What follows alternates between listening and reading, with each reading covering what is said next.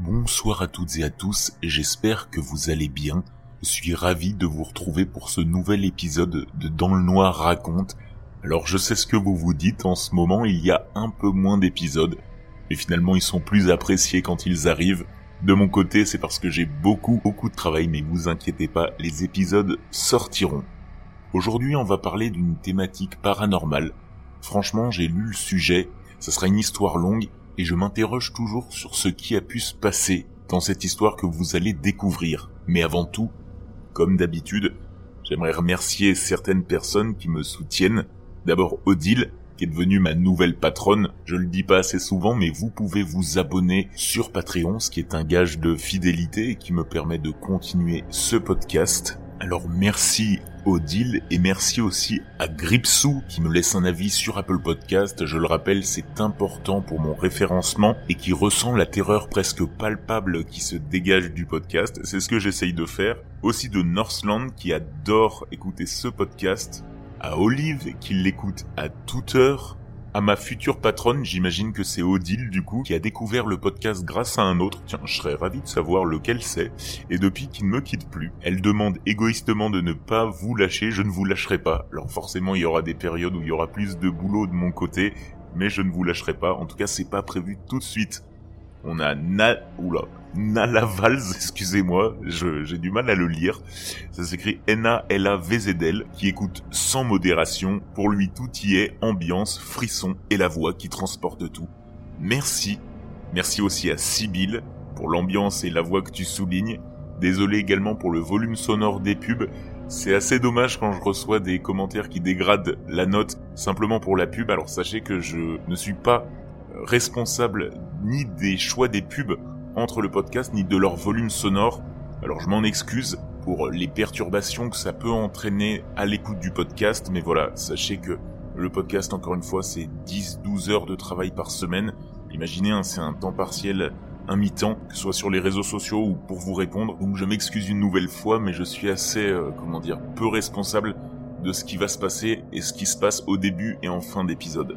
Enfin, pour terminer, deux derniers commentaires, un dont le nom est imprononçable et qui souligne le travail constant toujours surprenant à chaque épisode, et Dix Toxic, qui m'écoute depuis quelques mois et qui dit que c'est génial.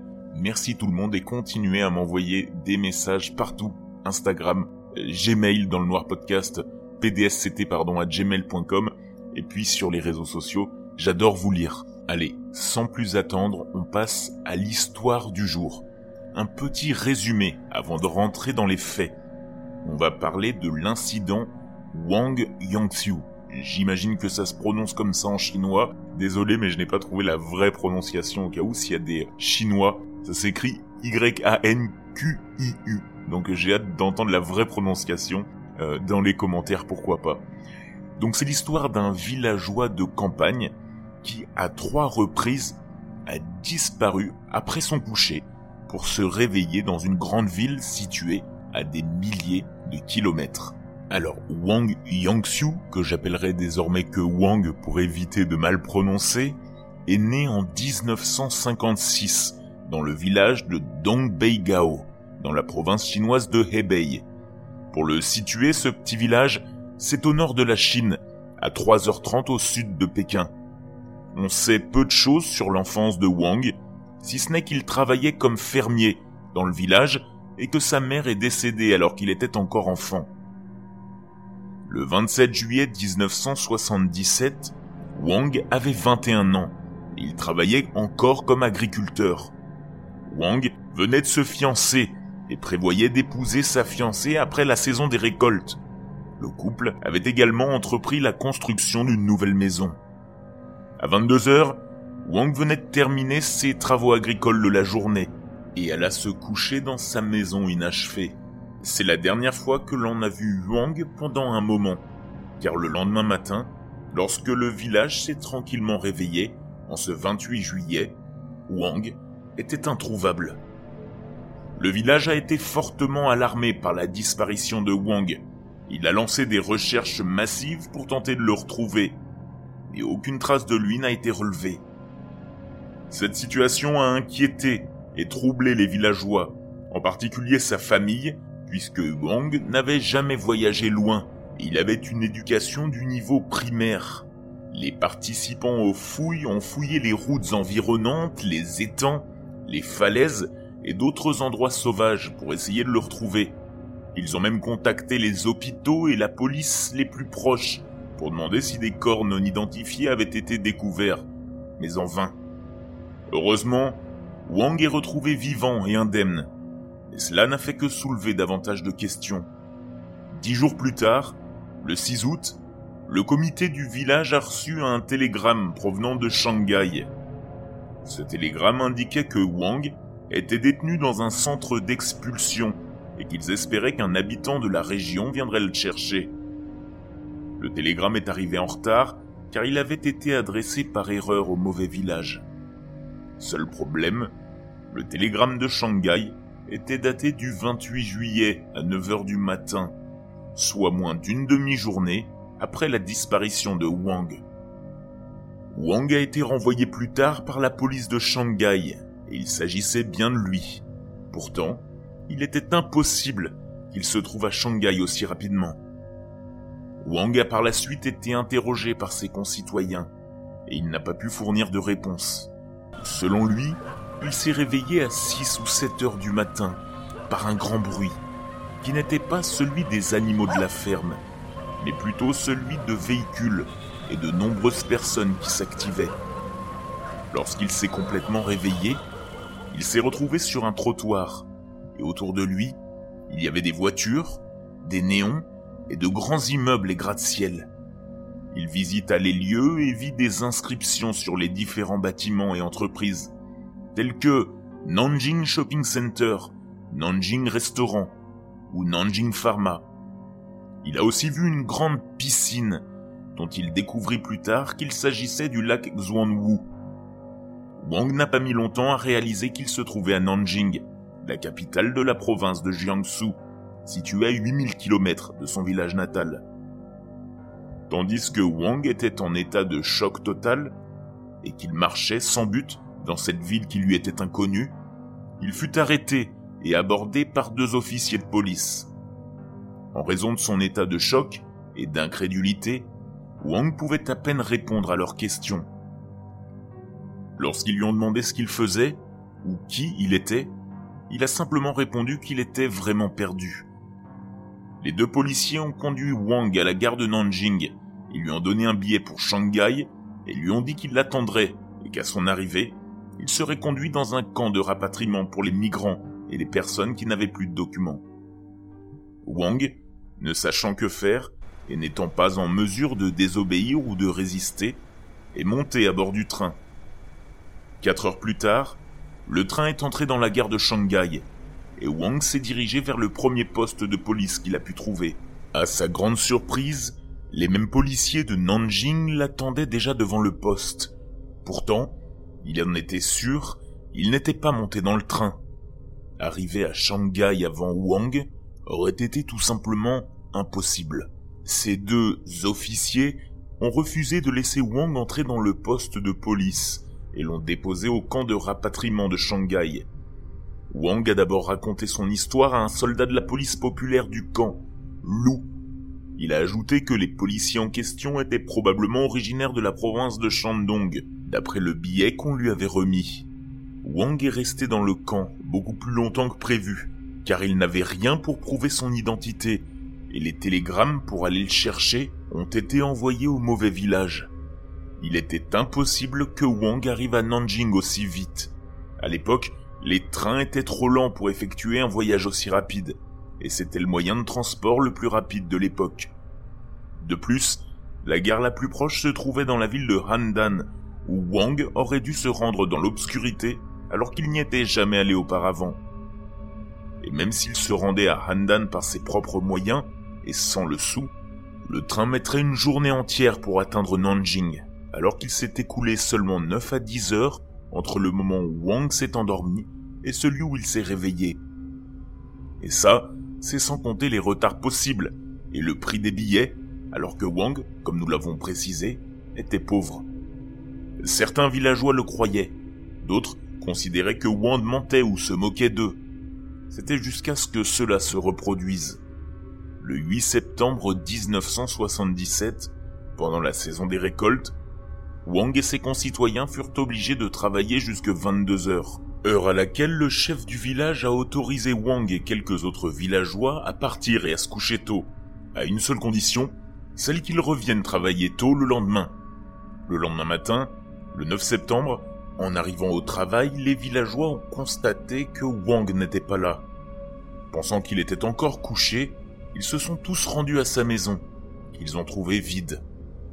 Comme la dernière fois, Wang était à Shanghai et a été rapidement renvoyé au village trois jours plus tard. Mais cette fois-ci, il y avait des témoins à Shanghai et dans son village. Les habitants du village ont vu Wang rentrer chez lui et partir se coucher.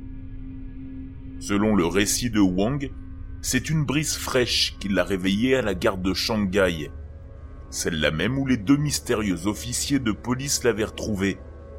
Wang s'est réveillé à 2 heures du matin. Il était seul, et seule la lumière provenant des étoiles et de la lune l'éclairait. Non seulement Wang avait parcouru une grande distance en un temps incroyablement court, mais il l'avait fait au pire moment, en plein typhon. En effet, Typhon Babe avait récemment atteint le rivage près de Shanghai. Alors que Wang commençait à marcher, il entendit une voix venant de derrière lui, et un homme lui dire « Bonjour, vous devez être Wang Yangqiu Vous essayez de vous rendre à la division d'artillerie ?» Cela le stupéfia. Il se retourna rapidement pour voir à qui il parlait. Lorsqu'il se retourna, il vit deux hommes vêtus d'uniformes militaires. Ils dirent à Wang qu'ils étaient des soldats appartenant à la division de Lou, le policier qui l'avait aidé à rentrer, et qu'ils étaient chargés d'aller le chercher à la gare. Wang suivit les hommes qui prirent plusieurs bus avant d'arriver à la fameuse division d'artillerie, située dans ce qui est aujourd'hui le district de Pudong. Bien que la zone soit très surveillée, les gardes ont laissé passer Wang et les deux hommes sans aucun problème. Ils se sont ensuite rendus à l'endroit où Lou vivait avec sa famille, qui a été complètement choqué de les revoir, tout comme Wang. Lou n'était cependant pas chez lui à ce moment-là. Avant que sa famille ne puisse interroger ces deux soldats aux uniformes étranges, ils se sont éloignés et n'ont plus été retrouvés. La présence de Wang à la base constituait une violation majeure de la sécurité, et les fonctionnaires ont interrogé les gardes en service, qui ont tous affirmé n'avoir jamais vu Wang, ainsi que les deux soldats. Une fois Lou rentré chez lui, un autre télégramme a été envoyé directement au chef du village de Dongbeibao, qui voulait connaître les moindres détails sur Wang et son identité. Le télégramme demandant carrément si Wang était un espion. Le chef du village leur a répondu que Wang n'était qu'un fermier sans aucune intention malveillante. Sans autre information, l'armée a décidé de renvoyer Wang au village, tout en l'avertissant sévèrement qu'il serait arrêté si elle le revoyait. Il est rentré chez lui le 11 septembre.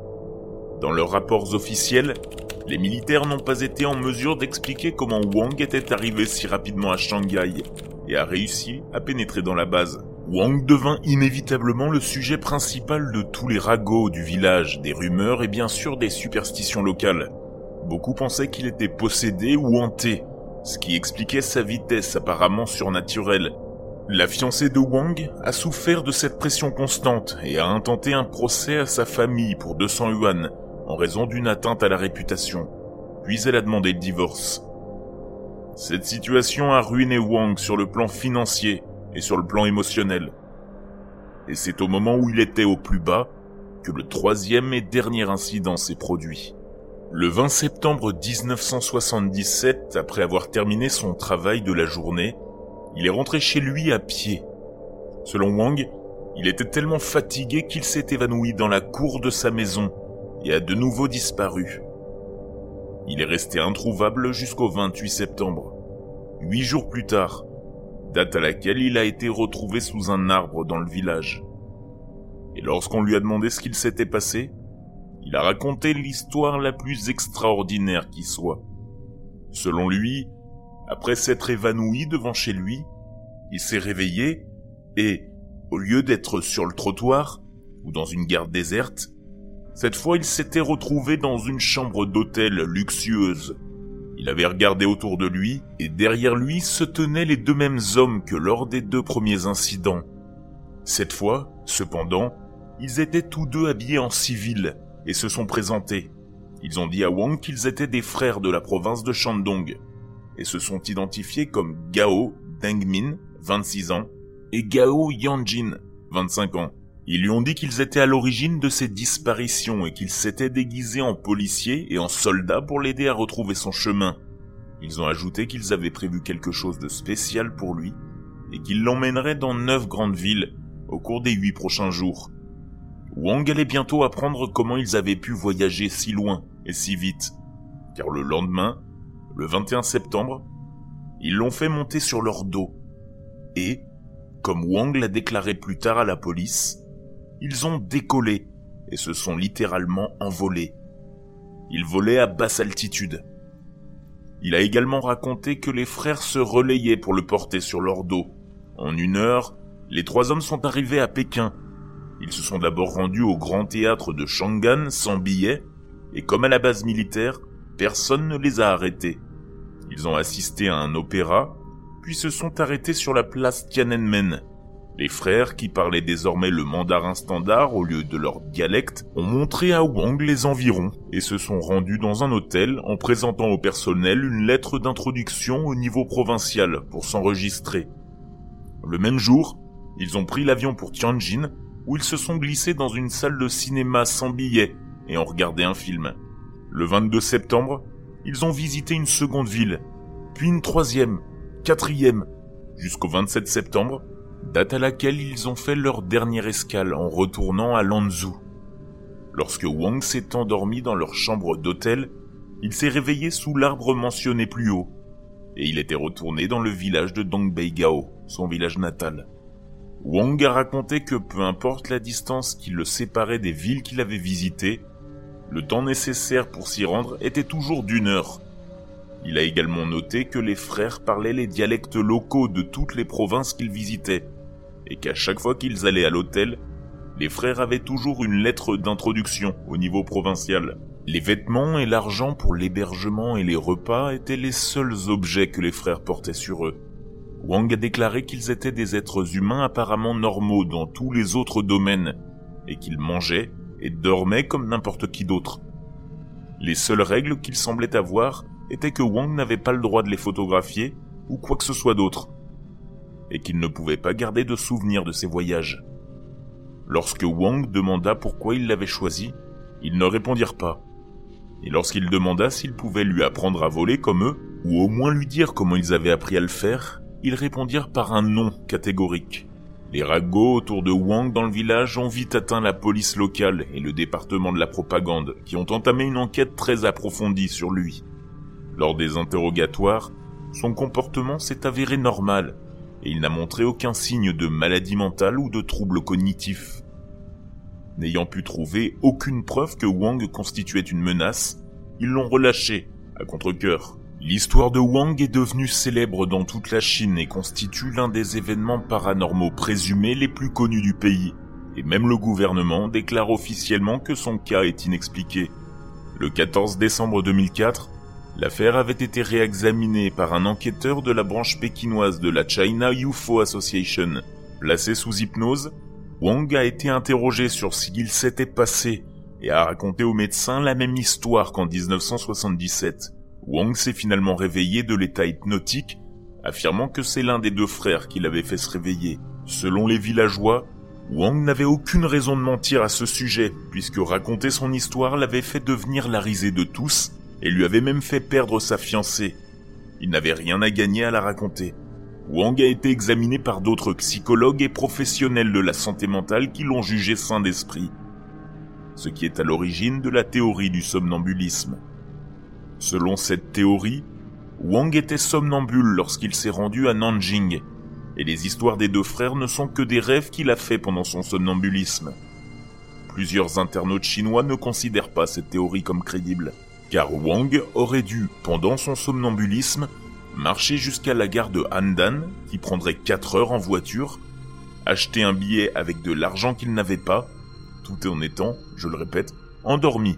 La troisième théorie est que Wang souffrait d'un trouble de la personnalité multiple et que les deux Gao étaient en fait Wang lui-même et qu'il les percevait simplement comme des personnes différentes en raison de son trouble. Les personnalités des deux Gao sont celles qui se rendent sur les lieux, et la personnalité normale de Wang prend le dessus une fois qu'il arrive à destination, d'où son réveil.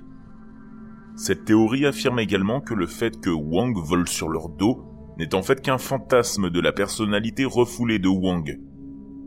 Cette théorie ne résiste pas à un examen approfondi, car plusieurs responsables de la santé mentale ont estimé que Wang était sain d'esprit et qu'il aurait dû montrer des signes de troubles de la personnalité multiple bien avant et après les trois incidents.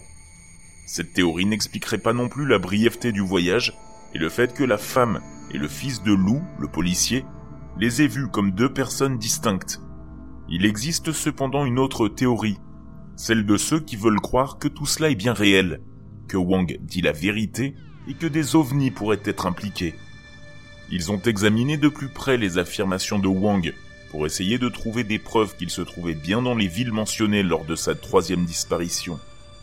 Selon une source, la description des conditions météorologiques correspondait aux données géologiques de l'époque, mais cette information n'a pas été confirmée. Un journaliste s'est rendu au Shanghai Grand Theater, à Pékin, pour consulter ses archives et voir si le spectacle auquel Wang prétendait avoir assisté avait bien eu lieu. Il a découvert que le théâtre avait fermé ses portes à la suite du tremblement de terre de Tangshan en 1976 et qu'il n'avait pas rouvert avant 1979, ce qui signifie que Wang n'a pas pu assister à une représentation dans ce théâtre. Cependant, il y en avait un autre à proximité, le Jixiang Theater, qui était bien ouvert en 1977. Et le 21 septembre, jour où Wang a prétendu être à Pékin, il y a bien eu une représentation de l'opéra qu'il dit avoir vu. Ce journaliste a estimé que Wang, originaire d'un petit village rural, aurait pu facilement confondre deux théâtres proches et similaires dans un environnement peu familier tel que la grande ville de Pékin. D'autres se mettent d'accord pour dire que Wang s'est déplacé à une vitesse quasi supersonique, mais ils avancent une explication plus terrestre, à savoir que Wang avait été victime d'une expérience militaire. Mais la question qui se pose, c'est pourquoi enlever un inoffensif paysan de son petit village alors qu'il y avait une myriade de prisonniers politiques pour faire des tests? L'incident de Wang Yangxiu reste l'un des mystères non résolus les plus tristement célèbres de Chine. Mais à ce jour, il n'y a pas eu de nouveaux développements. Wang, aujourd'hui âgé de plus de 70 ans, ayant choisi de vivre une vie tranquille dans son village, loin des caméras. Après toute cette histoire, j'aimerais bien connaître votre avis, vous les Crips. Qu'en pensez-vous? Somnambulisme Expérience militaire OVNI Ou phénomène psychologique? Dites-moi tout en commentaire, j'ai hâte de vous lire.